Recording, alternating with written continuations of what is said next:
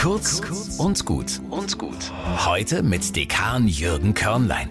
Gell, das war nicht so ganz gut, was ich da gemacht habe. Ich bin dankbar für jeden Menschen, der sein Verhalten auch mal selbstkritisch in Frage stellt. Solche Kollegen tun gut, solche Verkehrsteilnehmerinnen und natürlich auch solche Nachbarinnen und Partner. Aber manchmal schlägt das ins Gegenteil um und jemand zweifelt nur noch an sich selbst. So jemanden hat der Sänger Michael Patrick Kelly in seinem Song Blurry Eyes im Sinn. Die im Lied angesprochene Person hat tränenverschwommene Augen. Sie sagt, sie wäre okay, aber ihre Stimme passt nicht zu den Worten, die sie spricht. Die inneren Krafträuber haben ihr so viel Energie gestohlen, dass es für eine Begegnung nicht mehr reicht. Sich zu öffnen, sich jemandem anzuvertrauen, dafür genügen die Kraftreserven nicht mehr. Corona hat viel Kraft gekostet. Der Krieg mit Inflation und alle anderen Folgen zehren an unserer inneren Balance.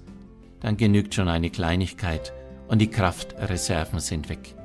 Vielleicht eine Krankheit, eine Auseinandersetzung im Beruf, eine Spannung in der Beziehung. Manche explodieren dann, viele implodieren, sacken in sich zusammen und wollen sich nur noch verkriechen, niemanden mehr hören oder sprechen. Let me love you just the way you are, singt Michael Patrick Kelly. Lass mich dich lieben, ganz genau so wie du bist. Das schafft freilich kein Mensch dauerhaft. Es ist göttlich. Ewige Liebe kann nur Gott versprechen. Aber wir Menschen können versuchen, ihm ein bisschen nachzueifern. Jeder, der Blurry Eyes hat, wird uns dafür dankbar sein. Kurz und gut. Jeden Tag eine neue Folge. Am besten, ihr abonniert uns.